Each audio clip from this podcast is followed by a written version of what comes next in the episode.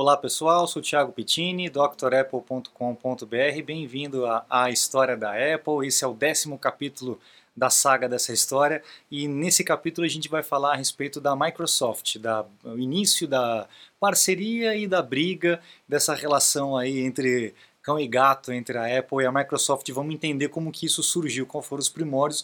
Foi justamente nessa época da, do surgimento da é, do Macintosh. Né? A gente encerrou o capítulo anterior falando do lançamento do Macintosh e foi nesse meio de caminho, nesse bolo todo, que surgiu a, a Microsoft como parceira mais firme da Apple. Eles já se conheciam desde antes, né? desde o Homebrew Computer Club, lembra? Lá no começo, nos primeiros episódios, né?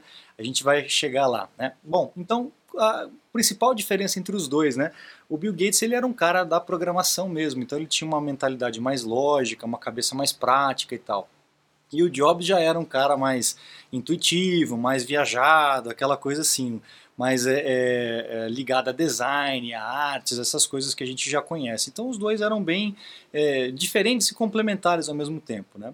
O Steve, na verdade, tratava o Bill Gates com um pouco de inferioridade, principalmente é, quando se tratava nessa parte de, de, design, de gosto, de estilo. E é óbvio que o Bill Gates, o Steve Jobs realmente tinha é, mais gosto, mais estilo que o Bill, mas o Bill sabia mais a parte prática do negócio. Né? E o Hertzfeld dizia que o Bill menosprezava Steve porque ele não sabia de fato programar. Todo mundo sempre jogava isso na cara do, do Steve Jobs, né? que ele realmente não sabia programar.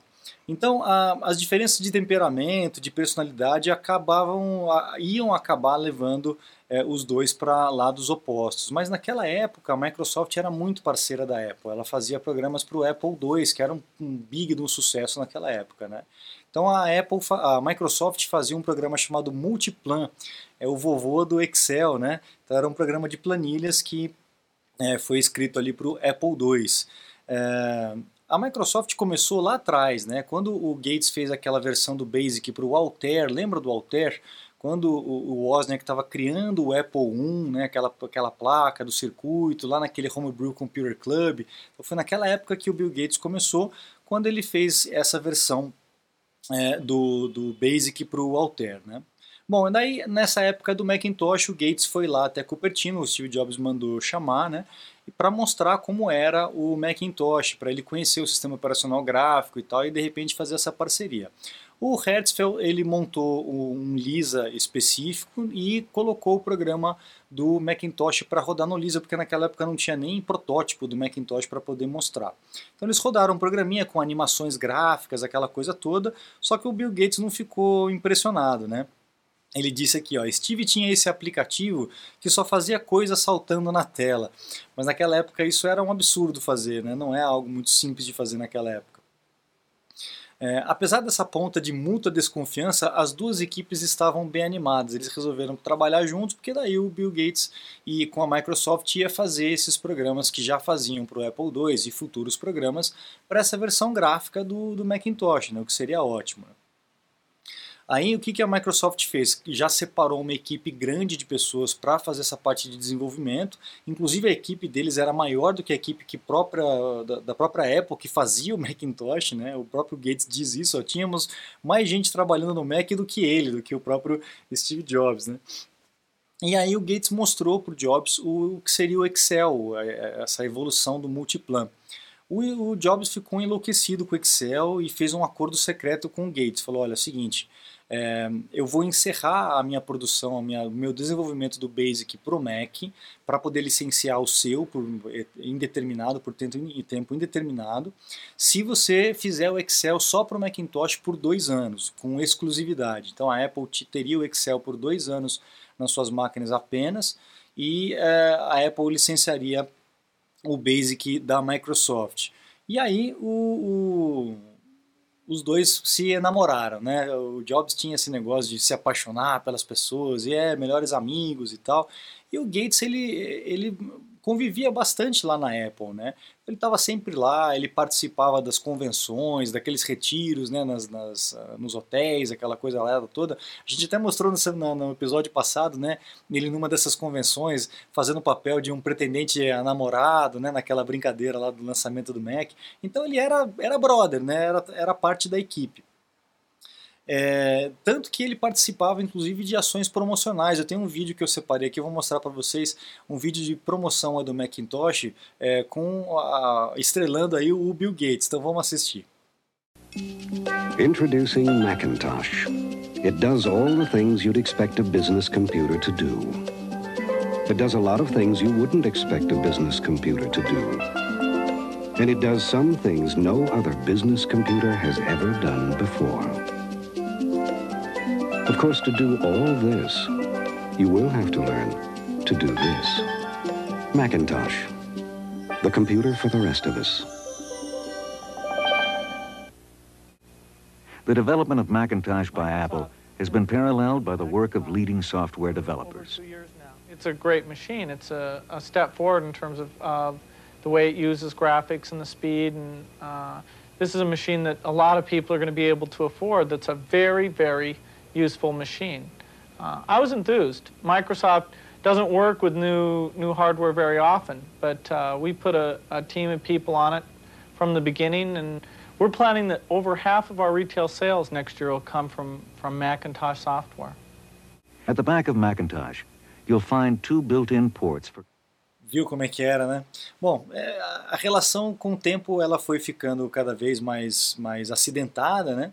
É, o plano original era que o Mac já saísse com alguns programas já pré-instalados. Inclusive, isso é uma, é um motivo de muita disputa comercial, né, para os sistemas já virem com alguns programas, alguns motores de busca.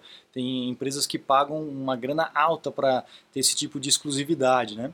E, é, e, era esse o acordo que tinha lá por debaixo do pano. Mas os outros desenvolvedores, como o, o Mitch Capor do, da Lotus, ficou absurdamente nervoso. Falando, ah, que isso, os caras vão me atrapalhar aqui.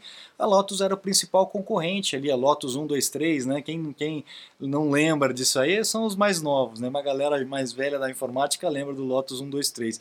Pode não ter nem mexido, mas é, lembra de, de nome, pelo menos pela história. Eu não mexi no Lotus 1, 2, 3, mas é, eu me lembro muito de, da história disso. É, aí o que aconteceu? O Jobs acabou tendo que invocar essa cláusula aí com o contrato da Microsoft para não ter essa exclusividade e a Microsoft ia ter que se virar para distribuir o programa para o Mac. O Gates aceitou isso numa boa, ele até falou, olha, poderíamos ganhar mais dinheiro vendendo nosso software separado. Então, ele, no final das contas, ele até ficou feliz. E foi aí o grande divisor de águas, porque é, nesse momento o Bill Gates virou as costas e começou a, a, a licenciar o software dele para outras empresas, né?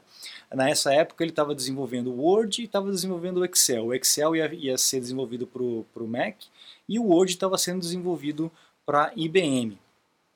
Quando deu essa treta toda, né, bom, antes de sair né, essa treta toda, eh, teve o lançamento do Excel. Né? Quando saiu o Excel para o Macintosh, eles foram lá no, no, Tavern on the Green, lá em Nova York, um restaurante super famoso lá, fizeram uma apresentação para a imprensa, aquela coisa arada toda e tal. E aí uh, perguntaram, um repórter perguntou para o Bill Gates se a Microsoft ia fazer uma versão do Excel para o PC da IBM. E o Gates não comentou que tinha feito uma troca, né? Ele não comentou que tinha deixado de produzir, de, de acelerar a produção do, do, do, Word e tal, aquela coisa arada toda. E ele falou, respondeu assim que com o tempo isso poderia acabar acontecendo, né? E o Bill Gates, como ele era espirituoso, ele pegou o microfone e falou assim: "Eu tenho certeza que com o tempo todos nós estaremos mortos". então, para não dar muita importância na fala, mas ele já deu a dica de que ele, por conta daquela confusão do contrato, ele já estava trabalhando mais rápido com o Word para IBM é, é, e a, o Excel com certeza iria sair para eles também, não ia ter a exclusividade lá com o Mac. Né? Uh, o que, que aconteceu? Uh, o Andy Hertzfeld ele percebeu que o contato que ele tinha lá na, na parceria com a Microsoft para desenvolver o Excel estava fazendo muitas perguntas a respeito do funcionamento do sistema operacional. Ele começou a ficar desconfiado, ele chegou para o Steve e falou, ó, oh, Steve, os caras lá da Microsoft eles vão clonar o Mac, né? Só que no acordo original, o Jobs ele tinha convencido ao Bill Gates a concordar que ele não faria nenhum, não venderia, não aprontaria nenhum software gráfico, nenhum sistema operacional gráfico é, após um ano depois do lançamento do Mac, né? Que seria ali em janeiro de 83. Então, é, em janeiro de 83 seria o lançamento do Macintosh, depois de um ano só que a Microsoft poderia fazer algum tipo de, de software é, de sistema operacional gráfico. Só que a Apple acabou demorando um ano para poder lançar o Macintosh, né? aqueles atrasos todos que a gente comentou, daquele perfeccionismo, aquela teimosia do Steve Jobs e tal. É, enfim, saiu em janeiro de 84 e em janeiro de 84 a, a Microsoft já estava é, liberada contratualmente dizendo, para poder fazer um outro sistema operacional. E aí, em novembro de 83, já no finzinho desse prazo, o Bill Gates anunciou que estava planejando fazer um sistema operacional gráfico para os PCs da IBM e queria se chamar Windows, né? Então o Gates ele fez uma apresentação, tentou fazer né, ao estilo Jobs, mas ele nunca teve muito traquejo, ele sempre foi mais tímido e tal. Lá no, no Helmsley Palace Hotel em Nova York, também um lugar chiquérrimo e tal. E o Jobs ficou uma fera, né? Ficou uma arara. Você imagina o cara, como é que ele deve ter ficado, né? É, só que ele sabia que ele não tinha muito o que fazer, talvez por isso que ele tenha ficado uma arara. É, ele virou pro Mike Boyce, Boyce ou Boy, chame imediatamente o Gates aqui e tal, né? É, aí o Gates chegou lá com aquela cara meio de, de sonso, né? De, de, né? de cara de poker face. E o, o Steve falou: Estamos apostando nossa empresa na interface gráfica confiei em você e agora você está nos roubando e tal. E o Hertzfeld contou que o Gates ficou lá com essa cara dele, né, aquela cara de, né, de, de nada, né? É, e falou assim: Olha, Steve, eu penso que existe mais de uma maneira de ver a coisa. Eu penso que é assim: a gente tinha esse vizinho rico chamado Xerox, eu invadi a casa dele para roubar o aparelho de TV, mas descobri que você já tinha roubado. Apple e Microsoft tinha se tornado uma dança de escorpiões. Então, naquele momento ali, os dois mostraram as suas garras e aí é, acabou ficando bem estremecida a relação, a confiança, principalmente do Jobs, né, com relação a isso. Mas eles tiveram que continuar trabalhando juntos, né? Uh, inclusive o Gates fez uma apresentação do Windows para o Jobs naquele momento, naquela, naquela ocasião, ele mostrou como que era o Windows, essa tela aí que a gente está vendo, e ele disse aqui, ele está dizendo no livro, né, é, o Steve poderia ter dito, ó, oh, é uma violação de alguma coisa, mas ele não, o Steve preferiu dizer, na verdade isso aí é um troço de merda, que é uma porcaria, e na verdade é mesmo, né, não dá para comparar o visual, realmente eles não tinham esse talento, né. Mas é, com isso o Gates conseguiu acalmar um pouco o Jobs, né? Rolou um clinch ali, né? Para quem manja de boxe, rolou um clinch ali, rolou, separou um pouquinho. E aí o, o, Bill Gates falou, é, é um belo trocinho de merda mesmo, né? Tentando se desfazer, diminuir o problema. E o, Bill, o, o Steve Jobs falou, tá bom, tá bom, mas não faz muito parecido com o que a gente está fazendo, tá? E porque ele precisava da Microsoft. A Microsoft estava desenvolvendo os aplicativos, o Excel, é, o Basic e tudo mais, aquela coisa arada toda que a gente, que a gente eh, falou. Então a Apple acabou ficando amarrada à Microsoft. Tanto que mais, anos mais para frente o Scully ele quis é, brigar com a Microsoft com relação a isso. E a Microsoft falou, tá bom, então você pode entrar com a ação aí, eu vou parar de fazer o Word, vou parar de fazer o Excel, vou eh, para Macintosh e acabou. Então sempre foi a carta na manga, né?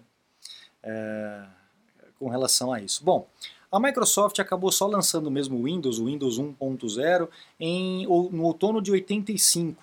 E o Jobs nunca superou a raiva disso, né? Eles simplesmente nos roubaram tudo porque Gates é sem vergonha, dizia ele. A Apple tinha feito um acordo é, com o direito de usar o que tinha visto lá na Xerox, né? tinha comprado, né? É inevitável que depois do lançamento disso outras empresas olhassem e fizessem igual, assim como aconteceu com o Commodore quando viu o, o Apple I, né? então não tem muito jeito. Né? A Apple, a duras penas, conseguiu entender que a legislação não consegue proteger o visual, o feeling das coisas, né? a alma do, do design, aquela coisa arada toda, não é algo muito palpável, né? então é mais difícil, essa sensação do desenho e tal. E isso expunha um defeito estético no funcionamento do universo. Né? O Jobs ele, ele demorou para poder engolir isso. Né? Os melhores produtos, os mais inovadores, nem sempre ganham. Não me incomoda o sucesso deles. Em grande parte, mereceram esse sucesso, o Steve Jobs fala do Bill Gates, da Microsoft. O que me incomoda é que eles fazem realmente produtos de terceira categoria. É isso, ele realmente se incomodava com isso, ele não, ele não aceitava menos do que a perfeição, ele realmente ficava muito irado com isso, quando alguma coisa saía errado. E a gente percebe uma diferença clássica de, é, de qualidade mesmo, de refinamento, né? mas não dá para tirar a, a, a, visão aí do, do Bill Gates de, de empreendedor, né? de, de, de visão de mercado, de como atuar no mercado que estava crescendo, que estava começando, né?